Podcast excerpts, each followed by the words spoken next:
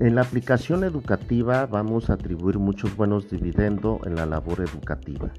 Nosotros como profesores debemos de ser mediadores en un entorno a la intervención de un profesional neutral que facilita la resolución del conflicto para las partes involucradas, de una forma equitativa permitiendo el mantenimiento de las relaciones subyacentes y conservando el control sobre el final del conflicto. Debemos de sentirnos cómodos con la forma de expresar y decir la verdad sin herir los sentimientos de las personas.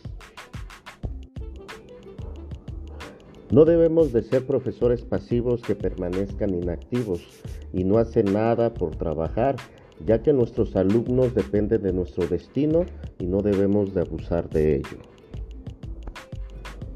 En la educación tradicional, también conocida como modelo de transmisión, concibe a la enseñanza como un verdadero arte y al profesor como un artesano, y su función será explicar y que los alumnos exploren claramente sus conocimientos, enfocándose de manera central en el aprendizaje y memorización del alumno.